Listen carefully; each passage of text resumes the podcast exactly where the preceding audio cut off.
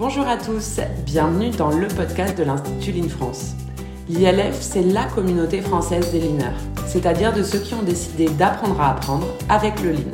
Et croyez-moi, c'est tout un programme pour débusquer nos idées fausses. Je suis Julie Chevalier, passionnée par le système Toyota et membre de l'Institut Lean France. J'étudie le Lean depuis 15 ans et aujourd'hui j'ai la chance d'accompagner des dirigeants qui ont fait le choix du Lean comme stratégie de croissance. Dans ce podcast, je reçois des dirigeants, des managers et puis des passionnés qui ont choisi le Lean pour répondre aux enjeux de leur business. Pour transformer sa boîte, il faut commencer par changer d'avis. Et c'est donc en toute simplicité et sans langue de bois qu'ils nous ouvriront leurs portes, nous raconteront leur succès et ce sur quoi ils ont changé d'avis grâce au Lean.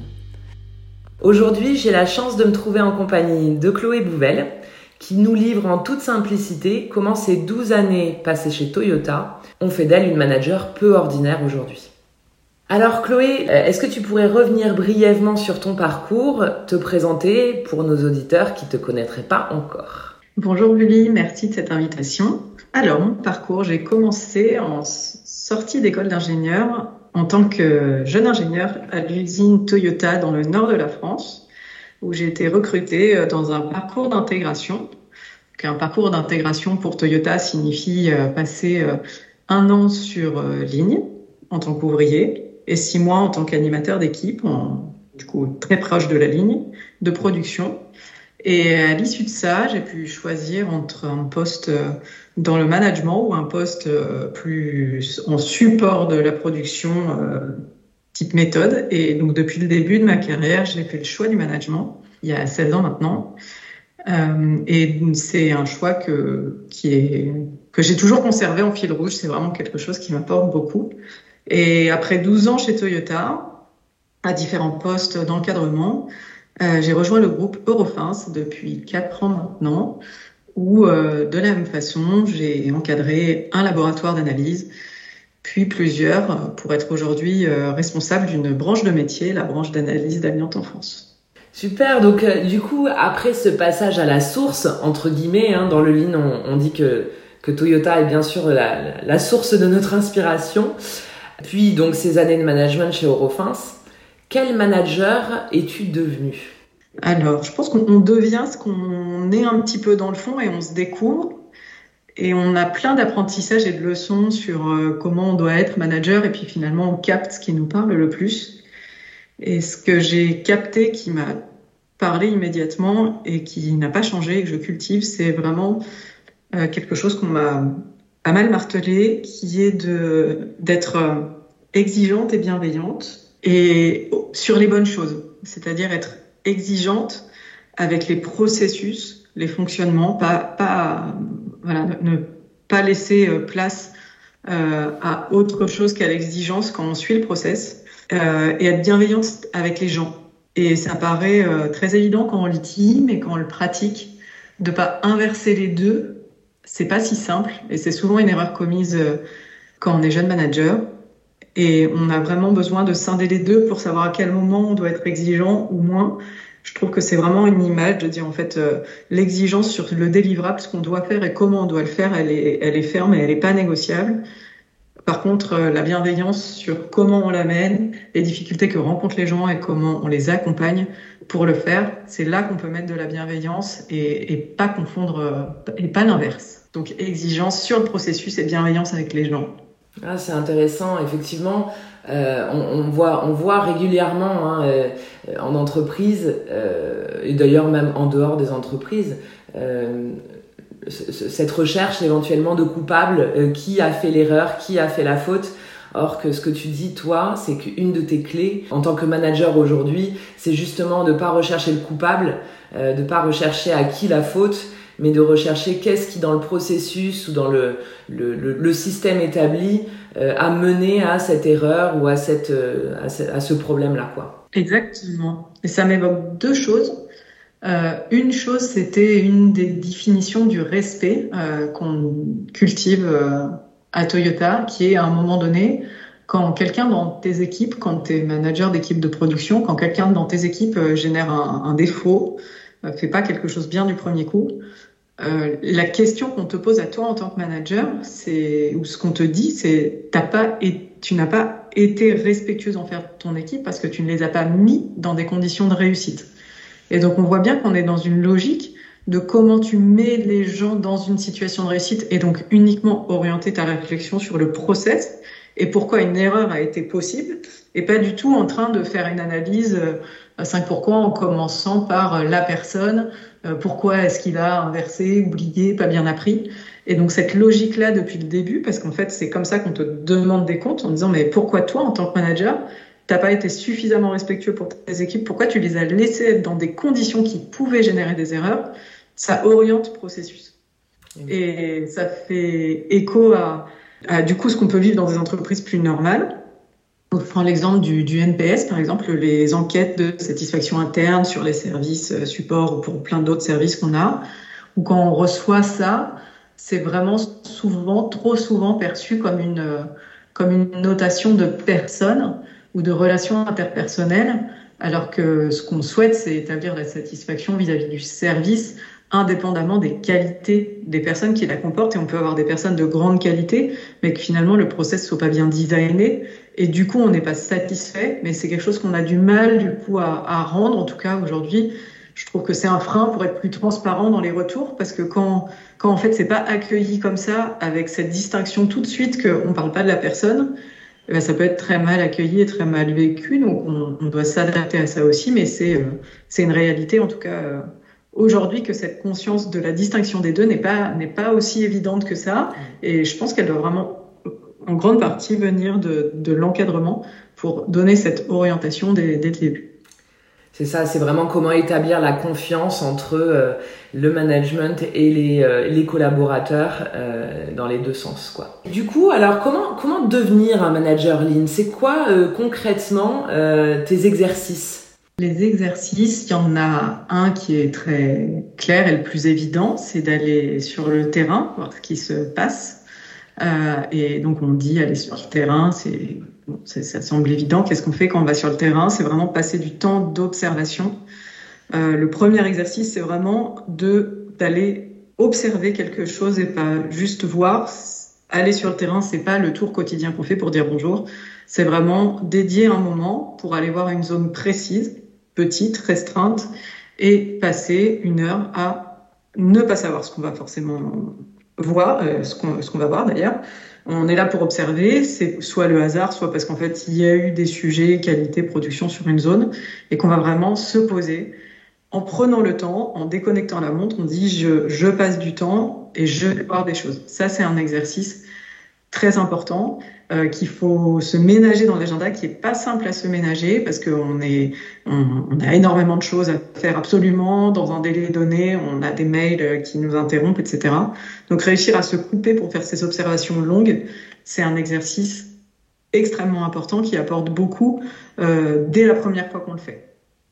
Ça, c'était, je pense, le premier exercice parce qu'il est à la portée de, de tout le monde euh, et qu'en fait, au fur et à mesure, évidemment, on progresse dans notre capacité à voir les choses, mais même si on ne l'a pas beaucoup développé au début, on, on apprend, euh, on apprend assez vite euh, à faire cet exercice et on y prend vite du plaisir.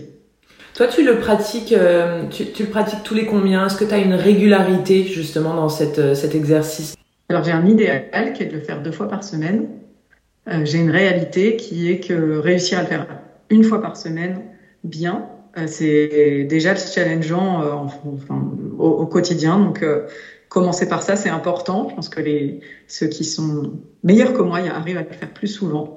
Mais le faire une fois dans la semaine, à un moment où on sait qu'on n'est pas dans le rush, on sait que c'est pas un moment où on est sursollicité, euh, quand il y a des créneaux pour ça, on prend le temps de le faire une fois dans la semaine et une fois qu'on s'est fixé ce créneau-là, il n'y a pas de négociation. On se dit pas ah bah oui il y a une urgence, il y a un truc, quel que soit le contexte, on le fait.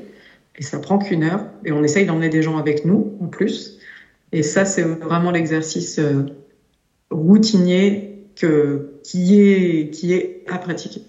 Justement, euh, la dernière visite que tu as faite, ou une des dernières, ça t'a permis de voir quoi, en fait? Ça te, ça te permet d'arriver à quel résultat, ce genre de pratique? Alors la dernière que j'ai faite était auprès du service des relations clients. Donc, je me suis assise dans le bureau des chargés de relations clients parce qu'on préparait euh, un séminaire avec elle. On avait déjà plein de sujets euh, à, traiter, plein de pistes d'amélioration. Bon. Euh, et que, en fait, comme c'est un petit peu loin de la production et des sujets du quotidien, c'est souvent des, bah, des, des, types de postes qu'on observe moins. Donc euh, ça, ça m'a permis d'être sidéré par une chose, c'est qu'en fait, on est face à des personnes extrêmement adaptables elles ont, heureusement, elles ont les clients au téléphone. On est ravis de ça. Les clients sont également très contents d'avoir ces personnes très souples au téléphone, mais du coup, elles arrivent à s'organiser autour de contraintes euh, techniques hyper fortes et à vivre avec. Et donc, euh, mon, ma, mon interrogation, et ça m'a interpellé qu'on les fasse travailler avec des outils où le numéro de référence du client on a un numéro de référence client quand on va dans notre logiciel de suivi de résultats d'analyse. On a un numéro client quand on va dans notre euh, CRM, donc dans notre système de management client.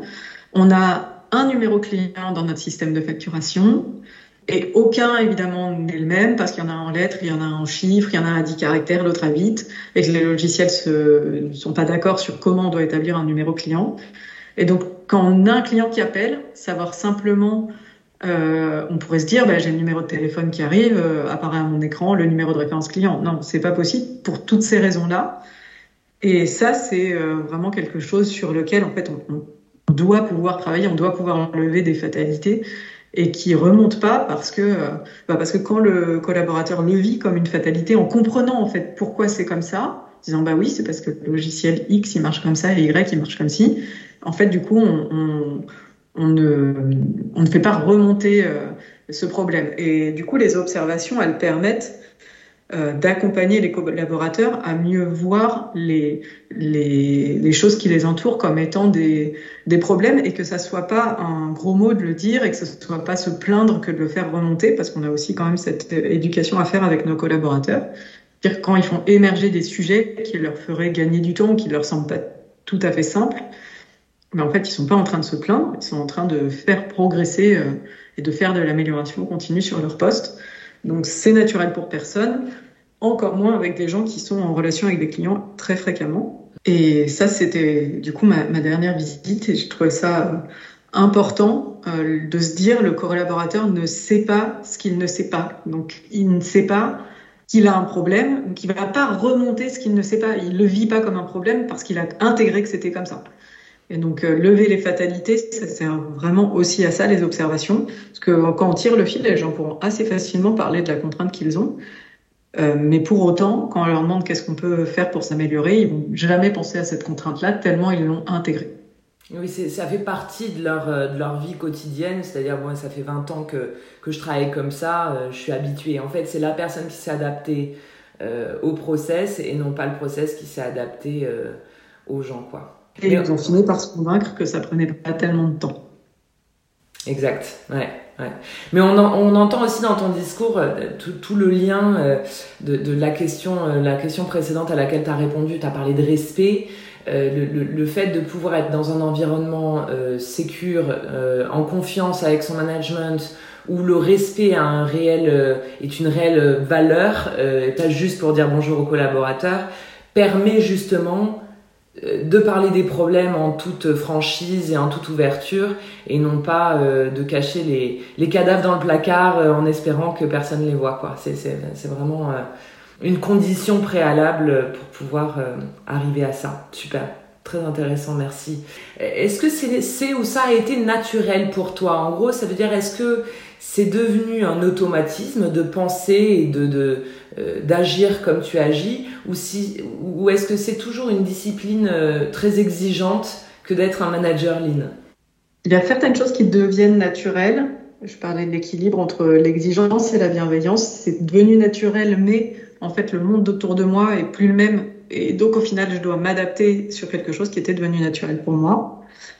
Euh, par contre, la discipline d'aller sur le terrain, le, plaisir qu'il y a à le faire et, la, et je pense la, la, qualité d'observation, celle-là devient naturelle, mais le fait de se contraindre à le faire, se mettre la contrainte dans l'agenda, se dire je dois le faire, reste un effort au quotidien parce que, comme tout le monde, en fait, ben, on a plein de choses à faire avec des niveaux de priorité différentes. quand on démarre la journée le matin, c'est pas exactement ce qui se passe, c'est pas exactement comme on l'avait prévu rarement comme on l'avait prévu. Donc ça reste quelque chose de très engageant et il faut vraiment se convaincre qu'en fait ça, on le, on transige pas, on le fait parce que non, on n'est pas. Enfin, certaines personnes ont une capacité plus forte que d'autres à, s'autodiscipliner, à avoir une rigueur absolue sur tout leur agenda. Euh, moi, c'est pas le cas. Euh, et donc, j'ai besoin euh, de me discipliner en gérant bien mon agenda. Et quand bien mon agenda est bien géré, ça reste pas un automatisme, il faut euh, se rappeler pourquoi on le fait. Et d'ailleurs, euh, je pense que je, je, en le racontant, je me contrains aussi à le faire en, en, en me forçant à, à raconter l'histoire telle qu'elle doit être, parce qu'il ne faut pas négocier là-dessus. Mais évidemment, euh, c'est quelque chose qui est difficile à maintenir au quotidien. Il faut de la discipline, il faut avoir envie, et c'est aussi pour ça qu'il ne faut pas s'imposer 10 000 choses et qu'on se fixe une priorité qui semble être pour soi la bonne, le bon moment de le faire. Mais on peut pas s'imposer, euh, on peut pas s'imposer dix disciplines sur tous les sujets. Euh, c'est quelque chose du coup qu'on tiendrait pas dans le temps. D'accord. Euh, on arrive au terme de cette interview. Est-ce que tu aurais des conseils, des conseils que tu pourrais donner à nos auditeurs qui souhaiteraient faire un premier pas à l'issue de, de ce podcast? Ben, Mon conseil, c'est lancez-vous dans une observation. Euh, faites-le euh, seul ou pas forcément, même la première fois. Lancez-vous, faites-le pour la première fois en regardant la montre. Si vous avez fini au bout de cinq minutes, c'est que vous n'avez pas fini. Vous bloquez une heure, vous allez au bout de cette heure-là. Et si au bout de cette heure-là d'observation, d'échange en un endroit précis avec quelqu'un que vous voyez tous les jours, vous n'avez pas appris quelque chose, euh, ben, ça, ça n'arrivera pas en fait. Vous aurez appris quelque chose. Donc faites-le, ça vous convaincra que ça a de la valeur. Mettez-vous la fréquence que vous pensez être raisonnable et tenez-vous-y.